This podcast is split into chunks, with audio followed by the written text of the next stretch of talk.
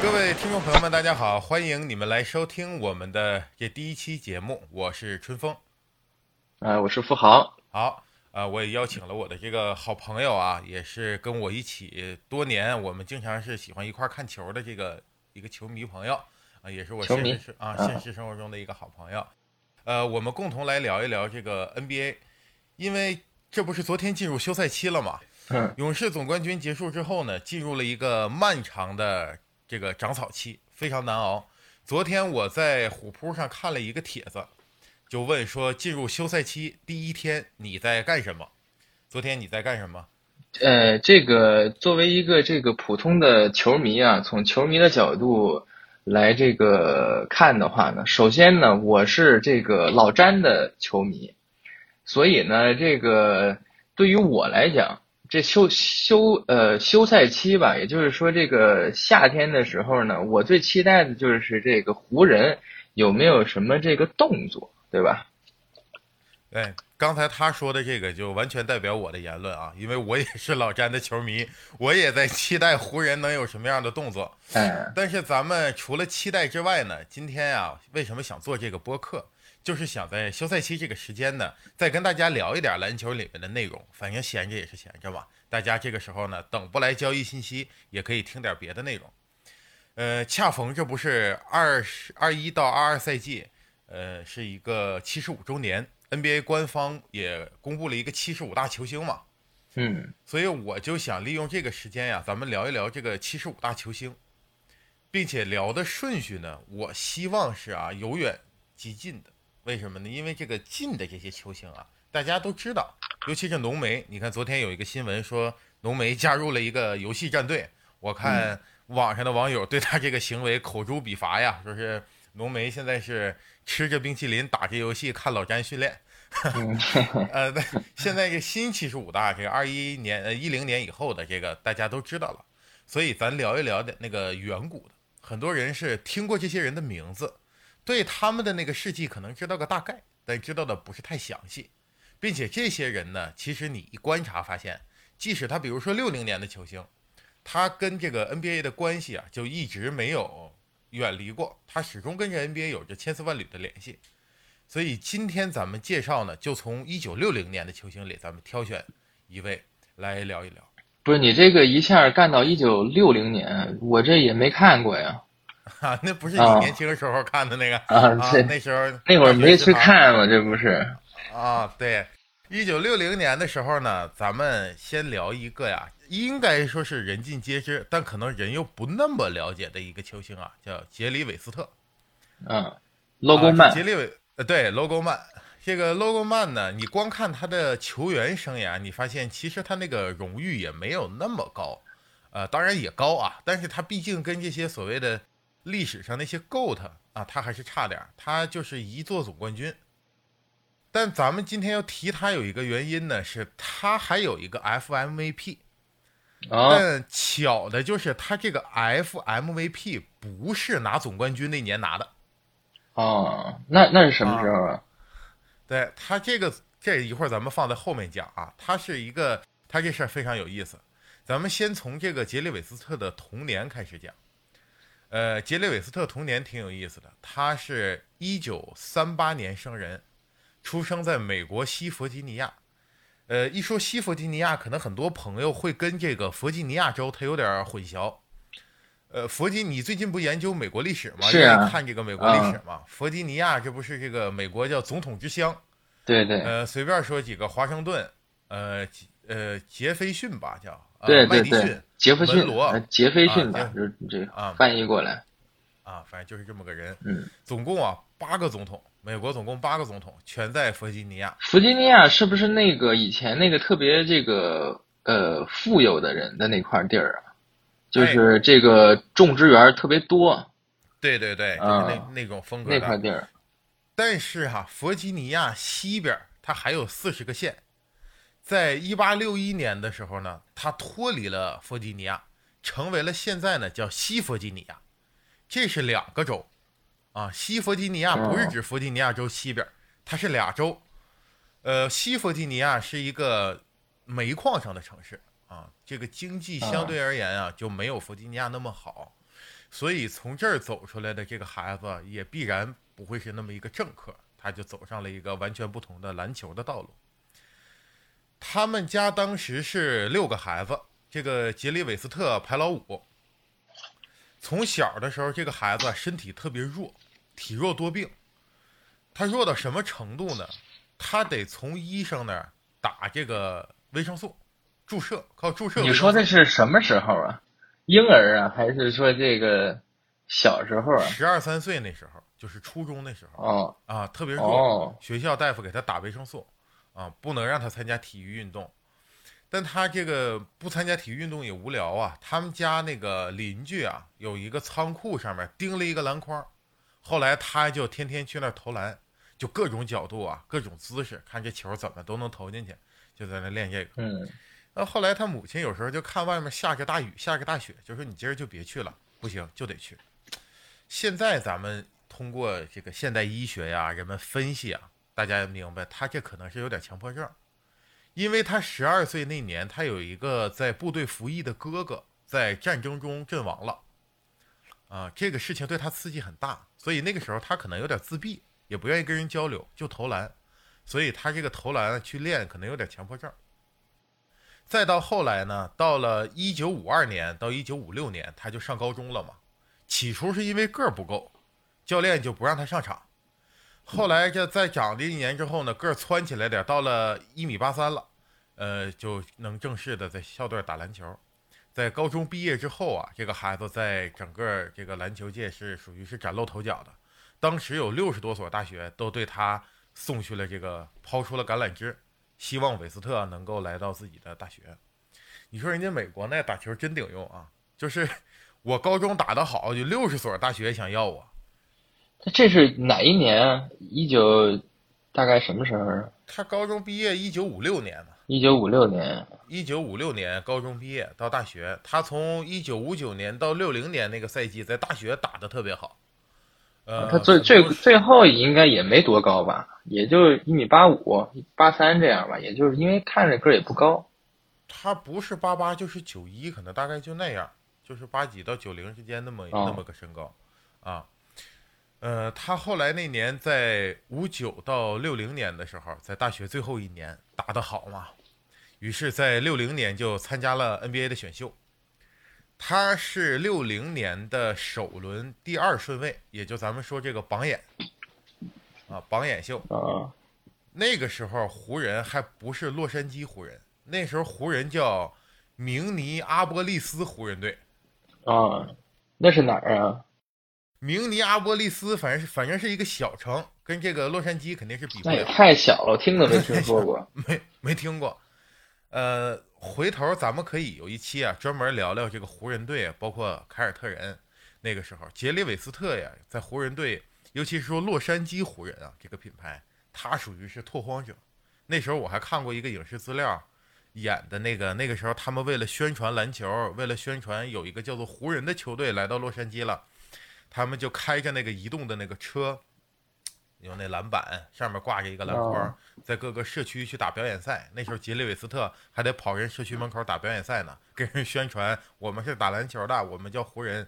呃，他属于是那个这叫开国功勋吧，对于湖人那会儿是最开始嘛，N NBA 的这个最开始嘛，还还是这个有有了这么多年了。也不是最开始，那个也已经有几年，但是影响力还是非常低，并且湖人队是刚刚搬到洛杉矶，洛杉矶人那时候对这个篮球运动啊是非常不了解。哦，呃，那时候韦斯特他们是参加过这种最起初那个拓荒那个年代，啊，宣宣传呗。对，宣传宣传。嗯后来呢，这个杰里韦斯特不就是榜眼秀进了 NBA 了吗？他在 NBA 自己职业生涯的征战的这十四年间呢，十四次全明星，所以说他就是保底是个全明星级别的球员。嗯，那肯定是了，十四届全明星，你现在放到现役里面都不多呀、啊，十四届有有多少？人打了 十四年？对，拢共他应该也是拢共打十四年，十四届全明星嘛。呃，他呢就拿了一次总冠军，那是一九七二年，随着湖人队夺冠了，生涯唯一一个总冠军。但咱们刚才不是聊说他这个有一个 FMVP 不是今年吗？啊，啊，不是一九七二年拿的，所以这个事儿啊，咱们就想聊到前两天我看一个虎扑上那帖子，不知道你看没看？那是咱们今年总决赛，咱们今年总决赛，呃，G 四这个比赛结束的时候，我看一个帖子写的是库里，那个时候那场他不是四十三分，嗯挽狂澜于既倒啊，再把这个球队真是又拉回了二比二平，带回了自己的主场。人们那个嗯网友就说说，凭借库里这样的一个个人表现，如果啊他说如果，呃，勇士没有能拿总冠军，库里能不能够成为一个败者方的 FMVP，或者说他的表现值不值一个 FMVP？嗯呃，那个时候我看底下网友回答就说，他说你想象一下，那比赛一打完，冠军一产生的一瞬间，立马在球场上他就会开始摆这个舞台，球员、总经理，对吧？还有这个呃所有工作人员吧，共同来享受这个胜利时刻。你说这时候跑后了更衣室，发一个这个 FMVP 给那个已经走了的败者的，那场面不现实啊，不可能啊。但恰恰杰里韦斯特就在败者方拿过这么一个 MVP。啊这个 FMVP 啊，是 NBA 呃到现在来讲叫七十五年历史嘛，七十五年历史上唯一一个输了的人拿 FMVP 了，但我觉得这个应该不是官方的吧？官方的，哦，这官官方了。官方的。但是呢，他是后来回到湖人的自己，他们应该是打完比赛之后啊，湖人专门给这个 Logo Man 举办了一个主题的活动现场，就庆祝他是 FMVP 嘛。嗯呃，当时比尔拉塞尔还专门自己掏腰包自费跑去这个那得现场，打的有多火啊？什么数据啊？还是非常火。据我所知，那一场呢，他应该是二十多分。你现在听来这二十多分好像是也不是很高啊，但那个时代，尤其是一个外线球员，那也是很有冲击力的了，并且他的表现呢，一直就是他给这个绿军呀、呃，获得冠军的这个道路上设置了重重阻碍。指环王后来说什么呢？他说这个是因为 Logo Man 的存在，才让我们这个冠军分量变得更沉甸甸的了，就说白了更有含金量了嗯啊。所以现在你看，我就是想借这个事儿，想想讨论点什么呢？网络上现在大家呀都有自己喜欢的嘛，比如说你看咱俩是老詹球迷，对吧？嗯啊、有人可能是库里球迷，有人可能是东契奇，这等等啊。但是呢，咱们这球迷归球迷，我们一边是喜欢这个人，我们一边也欣赏别的人，是吧？对呃，现在网络上有时候他是什么呢？我因为我支持我的主队，我可能就会去抨击他的对手。其实这个事儿啊，它不是这么个道理。你说抨击对手，呃，今年咱比如说为了说，呃，库里厉害，对吧？咱们这勇士厉害，你就说凯尔特人一文不值，那凯尔特人就是咱们上去打去了，我去了，我我打的首发，你打的首发，那这库里这冠军不也就不值钱了吗？对吧？之所以咱们能说他是一个伟大的球员，他现在呃在这个时代给我们带来了一次又一次的这种令人震撼的得分表演，包括他的这个能够影响比赛的能力如此受到认可，还是因为他对手也厉害嘛？他对手厉害，他比对面的更厉害，所以这才能显示出来他是一个有成色的球星，对吧？他总冠军才有价值。所以在咱们栏目里呢，我也是希望咱们就是不引战，咱们就是和谐，看篮球就是看篮球，对吧？哪怕咱支持的人不一样，我们都能彼此欣赏，对吧？这就它这个其实就像我那天说的，其实这个所所谓的这个喷子呢也好，或者说是黑一个也好，他其实这个看球啊，已经是这个呃这个这个跟球员没什么关系了。对球球员的发挥的好坏，直接能够影响到他本人的这个面儿，对吧？你我支持的球员，这个打的好了，那就我就脸脸上就有面儿，我嗯对吧？对然后你说要是对，然后你对对面这个时候，如果说是对方球队的某个这个球迷说说你这个打的不行啊，你怎么怎么样，那好，他就触犯了我的利益，就是也不是说利益吧，触犯了我的这个这个个人，所以我就要反喷回去。所以他这个其实就不是一个呃这个球员和球员之间的这个比对了啊，就变成了一个这个球迷之间的互相的攀比了。对对对，所以说咱们这个栏目，我相信如果呃咱们听众朋友能打开播客来听听咱俩在这聊这个，我估计这儿的朋友啊还是都是相对非常理性的，咱们能好好思考对吧？咱们也能做到共同欣赏。嗯，这个这是咱们的一个小小愿望啊，咱们不引战。呃，那咱们再聊回这韦斯特吧。这韦斯特呢，刚才咱们说了，这个 FMVP 他是作为败者组拿的，这是他生涯的一个高光时刻吧。后来呢，他在一九七四年的时候，他在湖人宣布退役了。他退役那个时候，其实跟湖人的这个管理层还有点不愉快。为什么？他俩其实他可能当时也没有那么决定想要退役。但他呢也是腹股沟的伤病，跟老詹一个病啊，跟老詹一个毛病，也是腹股沟。呃，想要一份合同，最后还是这个合同跟薪资的问题，跟管理层就没谈妥，没谈妥，后来就退役了。这个时候就发生了这个 logo man 这个事情吧。咱们刚才一直说 logo man，logo man 的，就介绍一下这个 logo 的事情。嗯，这个 logo 是一个纽约设计师，这个人叫阿兰希格尔。阿兰就是那个火箭队，呃，不是，那是哪儿啊？尼克斯吧？那中投手那个阿兰休斯顿那个阿兰，阿兰希格尔设计的，在一九六九年首次出现在了 NBA 官方这个宣传资料上。那时候一宣发一波视频就用这 logo 了。这个 logo 为什么它使用红白蓝三个颜色呢？那个时候就是这个 MLB 啊，就美国职业棒球大联盟。它那个颜色也是红白蓝，长得很像，很像。哎，它这两个大商业联盟就想营造一种视觉的和谐感。说你看，我们一看都是哎这种风格的。嗯。但 NBA 啊，他从来没说过说杰里韦斯特是 logo man，他自他没承认过。对，这我知道啊。为啥？他估计肯定这里牵扯到一个，一旦他要承认，他就得给这个韦斯特支付一个极高额的肖像使用费。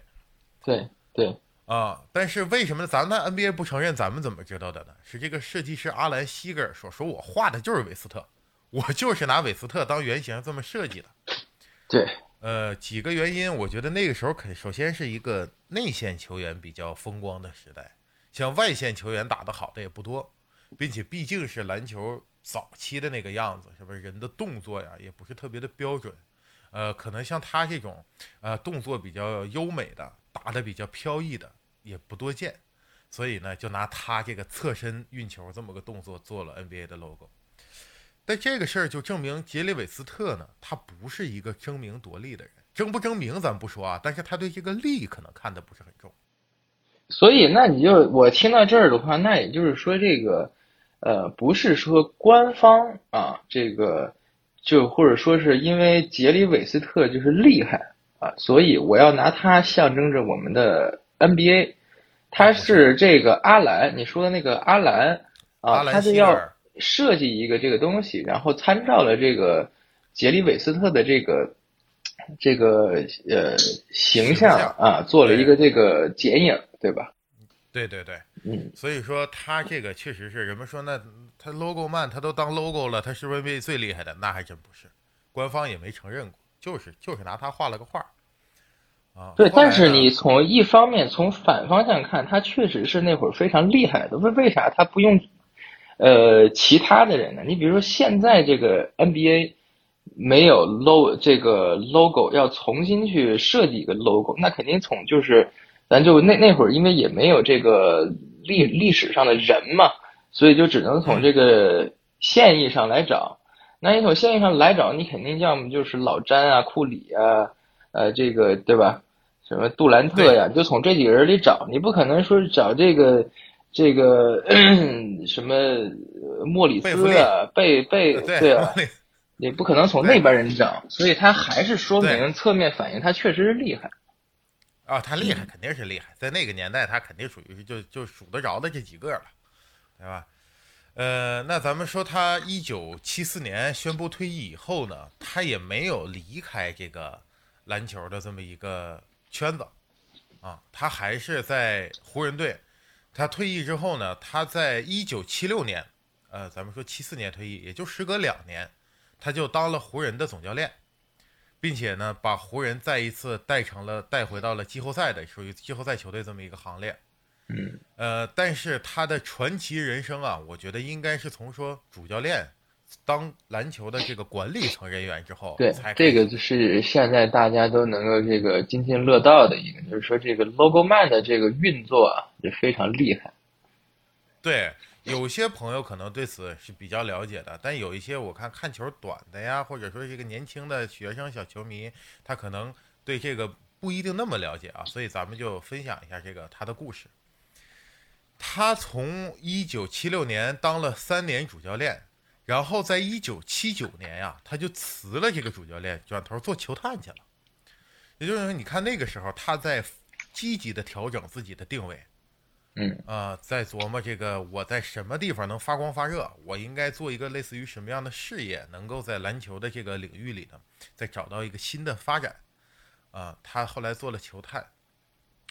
到了一九八二年，韦斯特成了湖人队的总经理。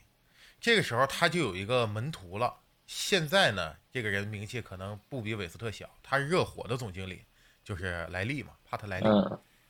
啊，那个时候是韦斯特任命帕特莱利当了球队的主教。就八二年啊，韦斯特当总经理的时候，让帕特莱利当了主教。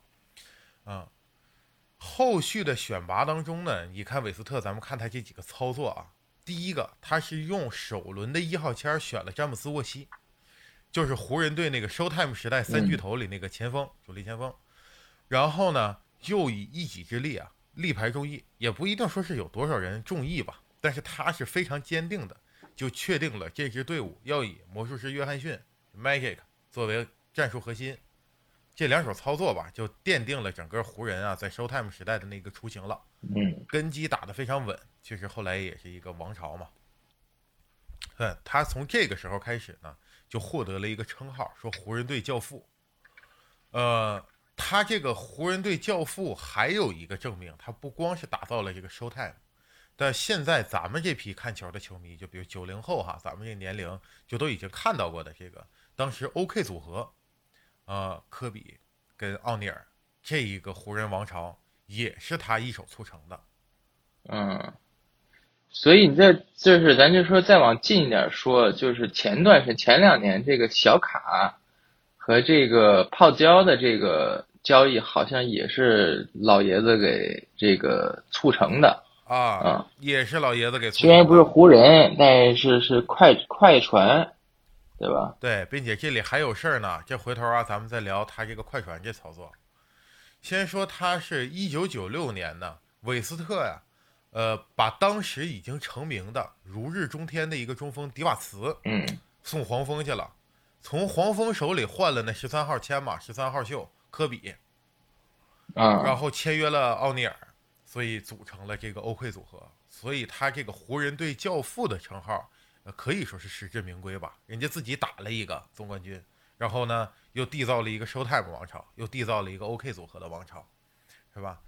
呃，并且当时我还看过一个奥尼尔的一个视频，他说：“他说我来湖人就是因为杰里韦斯特，如果杰里韦斯特走了，那我也走。”所以说，两个像科比或者奥尼尔一个那么突出的球星啊，个人能力那么强的球员，能够把他们两个粘合在一起，这个也不是一件很容易的事儿。嗯。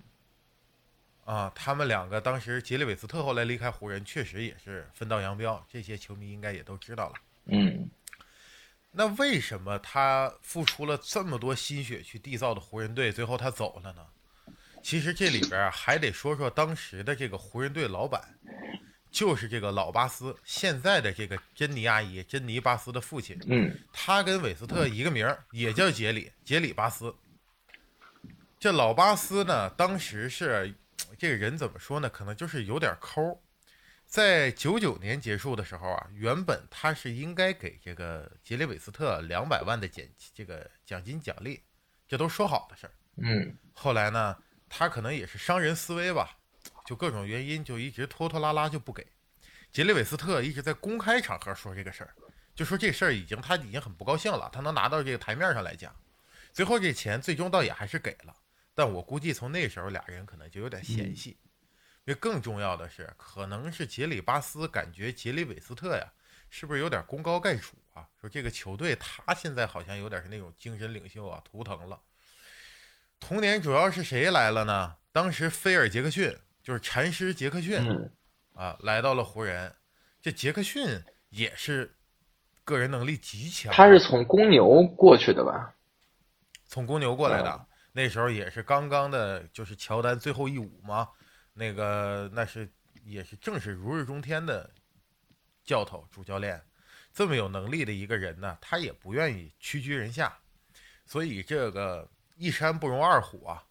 那老巴斯啊，就伙同着这个老禅师菲尔杰克逊。把杰里韦斯特架空了，最后杰里韦斯特就选择了辞职，把总经理这个位置，呃，让给了这个叫库普切克，啊，可以说是他的弟子吧。而他在二零零二年选择去哪儿了呢？他就去了孟菲斯灰熊了，啊，当了篮球主管。你我记得你是不是还有一段时间喜欢灰熊？那时候我不是喜欢灰熊，我是喜欢用灰熊。啊，这个打二 K 的时候，就这个喜欢打二 K 的朋友啊，都知道这个大概在二 K 零九啊一零的时候呢，他这个基本上没有什么防守，基本就是进攻啊。那这个最好的得分手段呢，就是下快攻。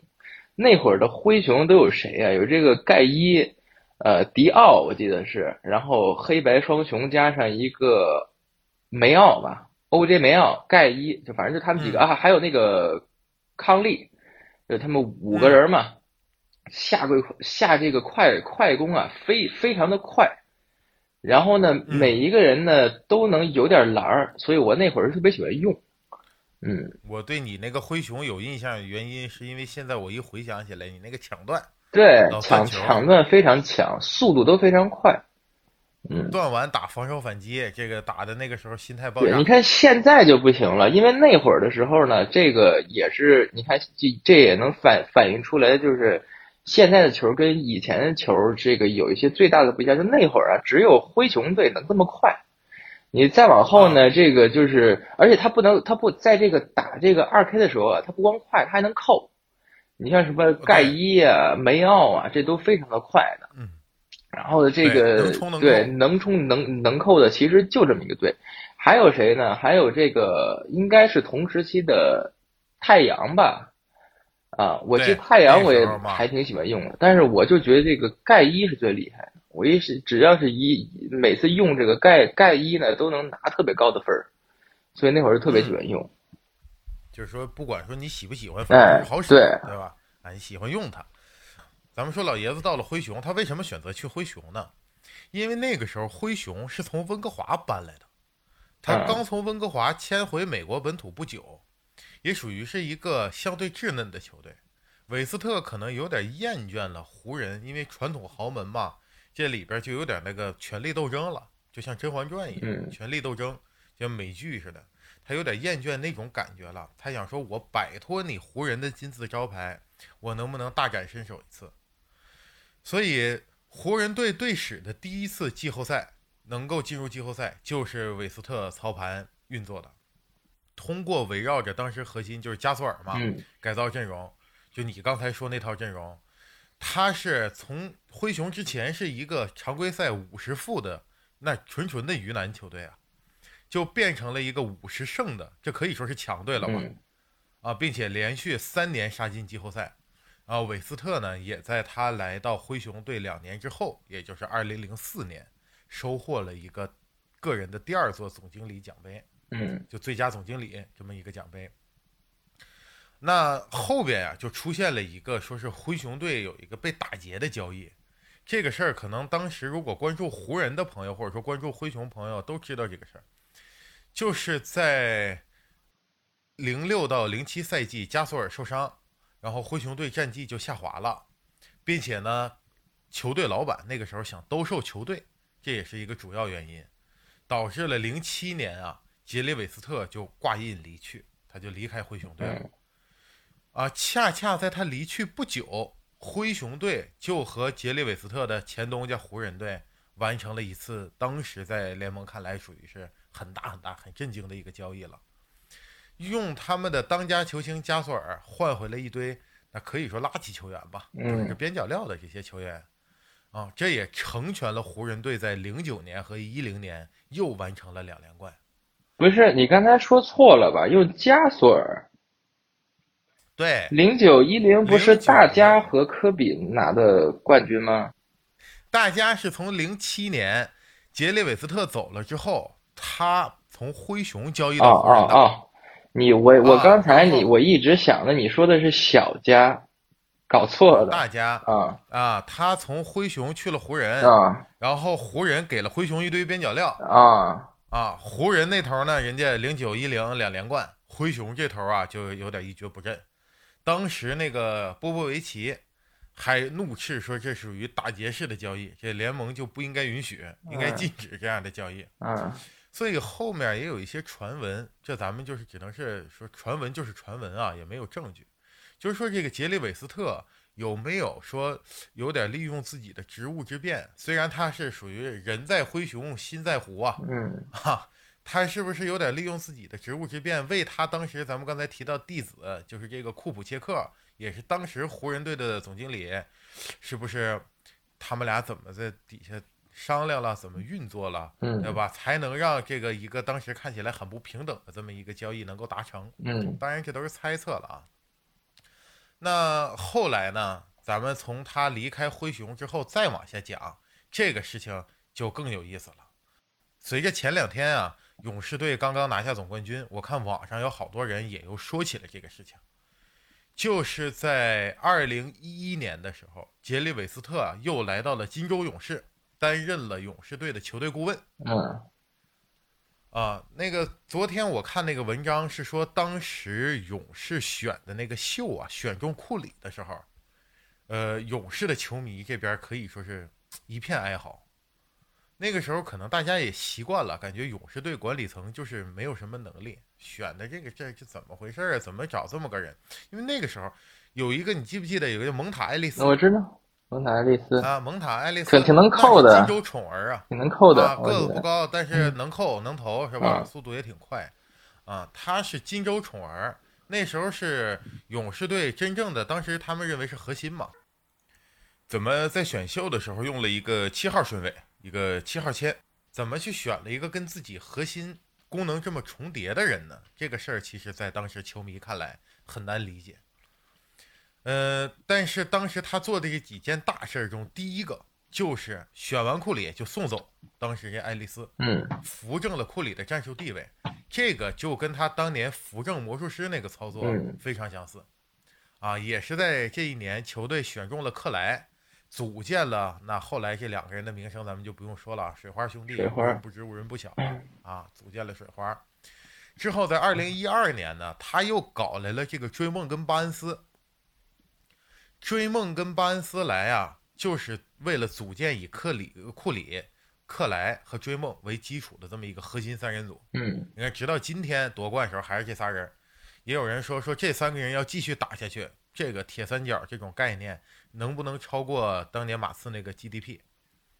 我觉得这又是另外一个话题了。嗯，对。这个那咱们就回头看有时间，咱们再找一期来聊专门聊这个。这个东西其实啊，聊聊这个也挺有意思。就是说这个三三叉戟跟那个比，你再说跟这个乔老爷子他们仨，哎，这三三三叉戟还是三巨头吧，反正就这么说。嗯。那咱们刚才说一二年他搞来了追梦，一三年他又弄来谁呢？就是一哥。嗯，一哥当时也不想留在掘金，所以呢，他就用了一个三方交易的操作，把一哥从一三年弄来了。一四年，这基本上杰里韦斯特作为篮球顾问所打造的这么一个五小阵容就这么奠定了。嗯，包括一五年他们这五小就夺冠了嘛。呃，再到一六赛季，勇士没有夺冠，失败之后呢？又劝说杜兰特加盟勇士这个事儿啊，这里边韦斯特也使劲儿了。嗯啊，在游说杜兰特的时候，韦斯特在其中也使劲。你看这么一听下来，就发现韦斯特这老爷子在联盟里面应该是大家对他是怎么怎么非常待见的。你看奥尼尔也奔着他来，对吧？科比也非常敬重，非常仰慕他。你看杜兰特呢，他一游说也好使。这是一七年了吧？啊，一七年了嘛，一七年、一八年，杜兰特来了，那就是打打造了这个宇宙勇嘛。之后就是你刚才说到的那个了，他就又去到快船了。呃，快船当时你记不记得小卡在去快船之前，其实已经有很大的声音说小卡要去湖人。对对。然后那边 AD 就搁那等着，我记得是。对。好像说当时洛杉矶都已经专门买了一个路边上的大广告牌，就是把那个小卡穿湖人球衣那图都放上了。嗯，在小卡去湖人队跟他们去谈的时候，这意思就是说，我就游说你来嘛，对吧？表达一个诚意。但是最后你看，小卡没来湖人，去了快船，这是杰里韦斯特的一个操作。你看这杰里韦斯特就有这个本事，他游说谁，谁就真能去。嗯，这这这是个本事。那这块呢，就是咱们得聊一聊。刚才我为什么说放在后头单讲呢？嗯，你看他去快船啊，当然这都是咱们作为球迷就是揣测了啊。就作为球迷，咱们就是瞎猜。呃，洛杉矶两支球队，对吧？快船跟湖人，他怎么不回湖人呢？他为什么要去快船呢？是不是说他跟湖人的管理层始终就有还是有梁子？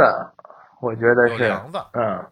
啊，这里有梁子，这梁子到后来确实也曝光出来，后来越来越深了。后来就给这个 logo man 都取取消了这个湖人这个终身进场的这个什么了，我记得是，我看了新闻。这个事起因是在哪儿呢？是有一次啊，珍妮巴斯在一个播客里，就跟咱俩这似的，一个播客里，就我就问啊，比如对面你就珍妮巴斯啊，我就问你，我说。你列举五个湖人队的所谓最重要的人吧，在湖人队历史上，杰尼巴斯啊说了五个人，这四这五个人里四个球员，一个教练，四个球员谁呢？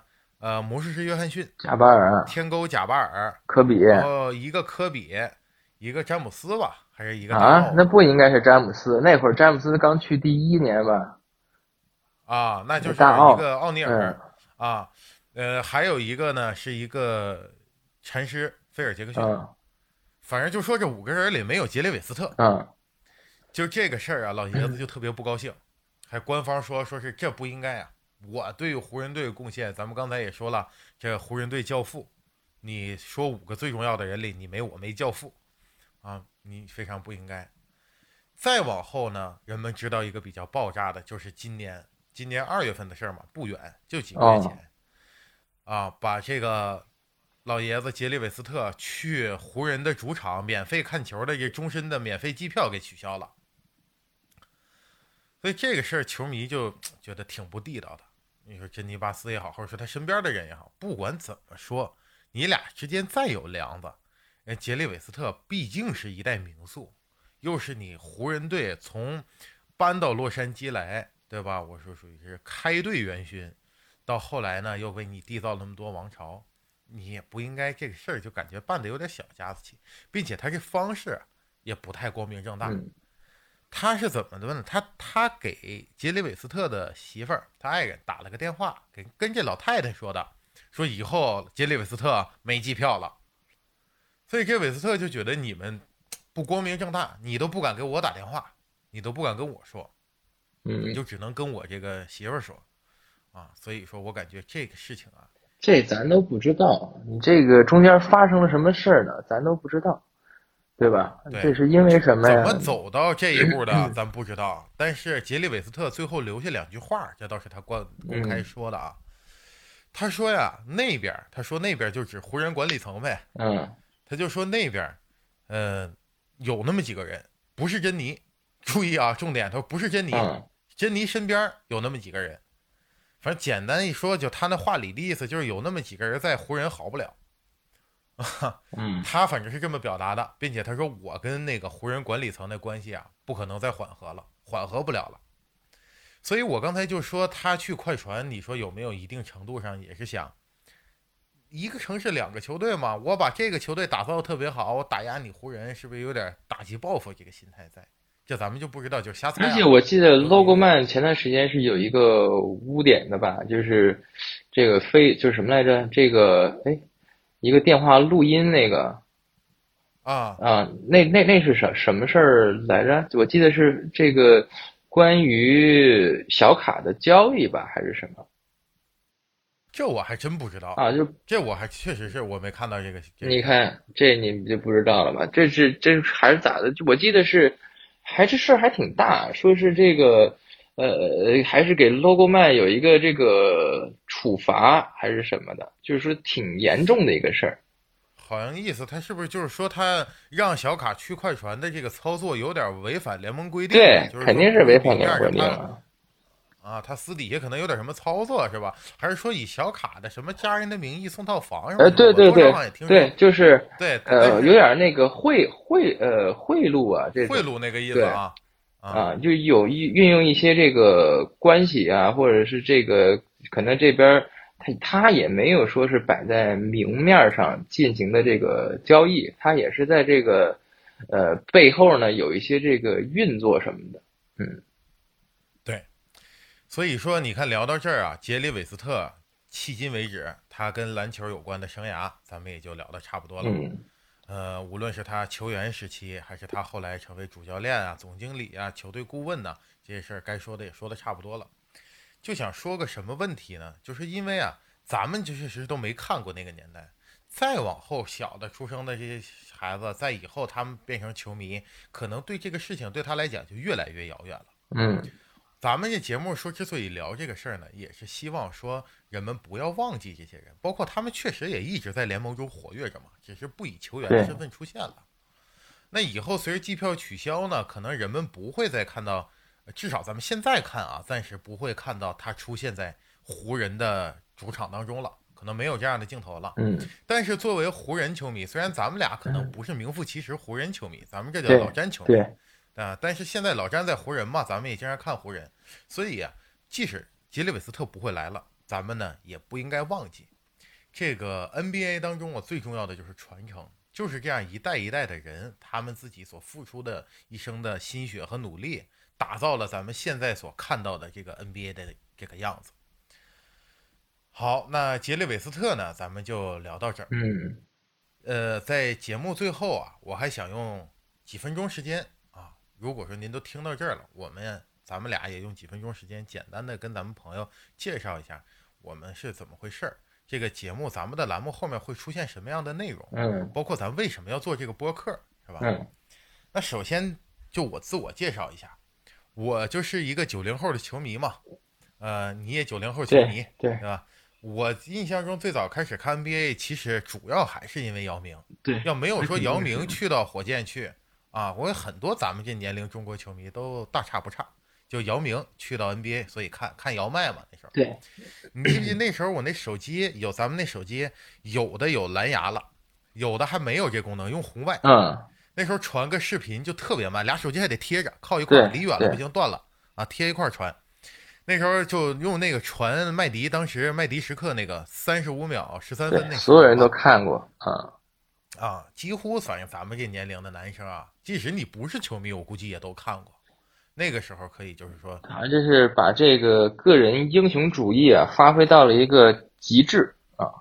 啊虽然说这个麦麦迪没有什么成太大的成就哈，但是呢，就这一个三十五秒十三分，那会儿就打服了这个多少人啊！我那会儿就天天看，我就觉得麦迪就最厉害。这就理你理解不了，就怎么能厉害成这样，是吧？嗯是是是这样一种感觉。但那个时候咱们这个看球只能通过 CCTV 是一个主流渠道，然后呢，咱们上学的时间呢又跟 CCTV 这个冲突，对，所以其实能看上球的时候少，少随缘看啊，赶上哪场看哪场。也是后来了，咱不也从学习生涯结束了，自己时间也比较自由了，可以说我什么时候想看什么时候看，花更多的时间才来了解这个 NBA。对，啊，慢慢到现在成为一个球迷。那为什么咱们要说这个播客？咱们做这期播客呢？是因为啊，就以前你看，你知道我啊，平时这个很难说熬大夜起大早，嗯这睡觉对我来讲特别重要啊，睡觉是头头等大事。对吧？但只有这个 NBA，这确实能能看。晚上甭管多晚，早上甭管多早，只要咱想看的球，肯定是一分不差的往这一坐就开始看。那时候我媳妇就问呢，她说：“你这为什么这么愿意看 NBA 呀？包括每天看的虎扑、看的新闻、看的交易留言，但凡说那个手机一响，咣啷一下，在休赛期，尤其是在休赛期啊，虎扑帮一弹一新闻，赶紧抓起来看，是不是有什么交易传闻了？说你那么喜欢是为什么呢？其实我就在反思这个，我也在思考这个问题。你说咱们为什么喜欢这个问题呢？这个其实我也在想，就是你说。你就是说这个他你支持的这个人啊，或者说是这个球队拿到了总冠军，跟咱有什么关系呢？你为什么会如此的激这个激动呢？啊，对，精神股东啊，对吧？跟咱跟他有股份一样。对啊，其实其实后来我的思考啊，单纯就从我个人来讲，我是这么理解的：咱们喜欢 NBA 这个喜欢看篮球，他不光光是看一个人在。篮球的这个比赛赛场当中的表现，啊，说你这场得多少分，多少个助攻，多少个篮板，那是一部分，对吧？那绝对不是我们能如此热爱的原因，否则你解释不了。有很多球迷他是非常支持这个人或者这个队，即使他现在成绩很差，他依然支持，对吧？那所以说，我们真正看篮球，他不是说看这个东西，他看的是什么呢？是一些篮球比赛背后的东西。人情冷暖的一些感人的瞬间，更重要的是呢，有的时候啊，呃，你看是我记得是叔本华说的啊，他说人啊，到最终你喜爱的无非是本质上和自己相同的事物。我觉得这话其实特别有道理，因为有的时候可能是我们有一些梦想，或者我们可能是渴望成为这样的人，但我们没做到。你无论是呃身体天赋不是人家那个。那个天赋，嗯，还是说机遇上咱可能没有赶上那样的机遇，包括也是没有付出人家那样的努力等等原因，最终我们没能站到那个舞台上。但是我看看我喜欢的人，代表着我一样，或者说我的偶像，对吧？他仿佛是我精神的一种升华，一种缩影，他在那儿在表现，所以也是我的一种像寄托也好，怎么说，就是这样一种感觉，我觉得。对，尤其是感这个时间。其实我我再跟你说一个我的观这个观点啊，我觉得呢，这个 NBA 为什么有这么多人看？你一看这个，咱平常一看这个腾讯体育上面写着都是好几千万人看啊，我记得总决赛得有两千万人看，没错啊，你这么多人看，最大的原因呢，就是说。NBA 它作为一个这个联盟嘛，它必须要创造话题性，这个话题性必须得有。而且，就像我刚才说的那个，就是为什么有那么多喷子也也好呢？或者说是这个，就所有基本上百分之九十以上的人看球呢，他肯定不是以一个就是说我就是欣赏的角度去看，他肯定有他支持的人或者队，对吧？这是肯定的，我没有一个支持的队，那我肯定不会去看的，或者我没有支持人，我我我为什么要看看他呢？对吧？所以呢，是因为有我支持的人，但是呢，你好，你比如说我是一个支持库里的人啊，嗯，呃，这个库里的话题性是什么呢？就是库里你这么厉害，你为什么没有这个总决赛 MVP 呢？好。那大家都在看这个东西，就不服啊！你这个作为球迷来讲就不服。我喜欢的人他没拿个 MVP，这事儿说出来不好听。哎，你比如说今今年，哎，人库里就拿了一个总决赛这个 MVP，一下就拿，就是属于就是我心里就是已经就是，呃，就是等于是就还是我刚才说的，我都有面儿了，然后我就要对。告诉那那些当初你说我这个拿不了 MVP 的人，你看怎么着？我说了吧，库里就是厉害，对吧？他肯定是有这关系的。他不光是在中国，你在就是美国他们那边呢，你包包括那边的呃呃皮尔斯也好，专门黑詹姆斯，对吧？他要造一个人人人设，就是说我要这个黑詹姆斯。哎，那你一黑詹姆斯这边。呃，老詹的球迷就说了，说你这说的是没有道理的呀，对吧？你说的没有道理的，然后呢，就他就继续黑。这个时候呢，他就会更加的促进人们去看，就去给老詹更多的期待。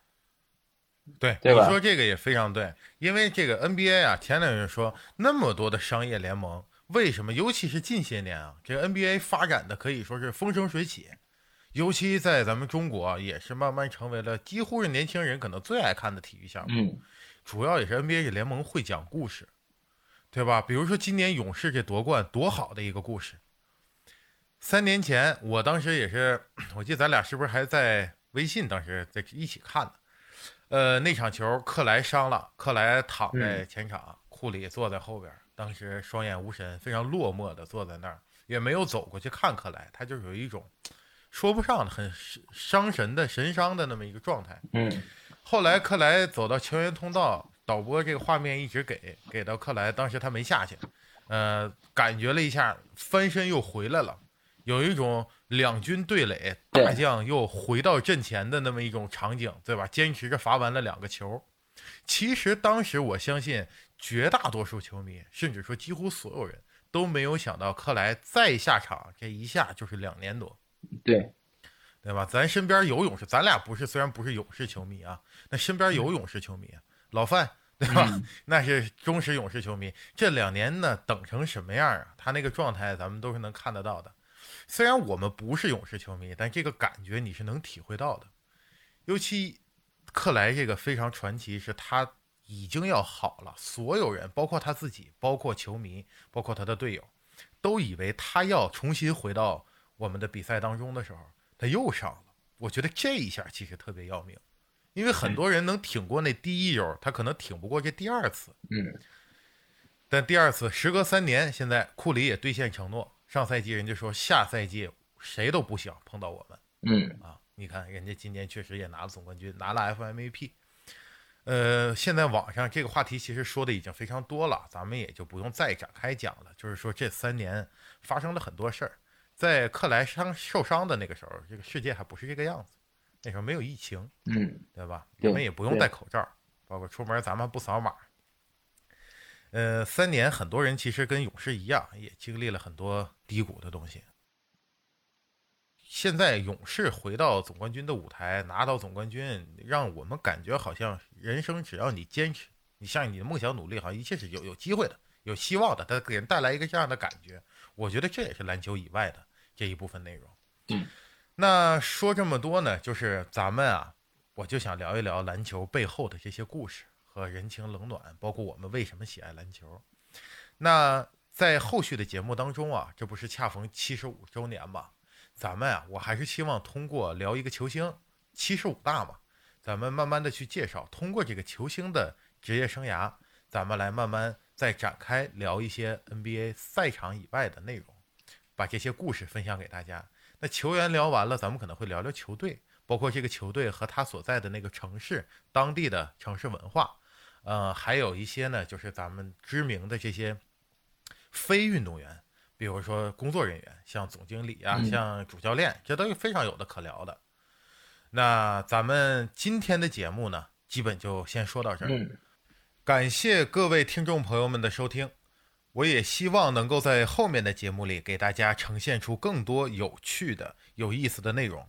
非常欢迎各位啊，可以在我们的节目里来一起讨论，咱们共同交流，互相学习。呃，如果我有哪些说的不对的地方，也请您指正。作为一个新人播客呢，还是有很多不足，我也希望能够慢慢提高。那好的，今天这一期呢就到这里，下一期我们不见不散。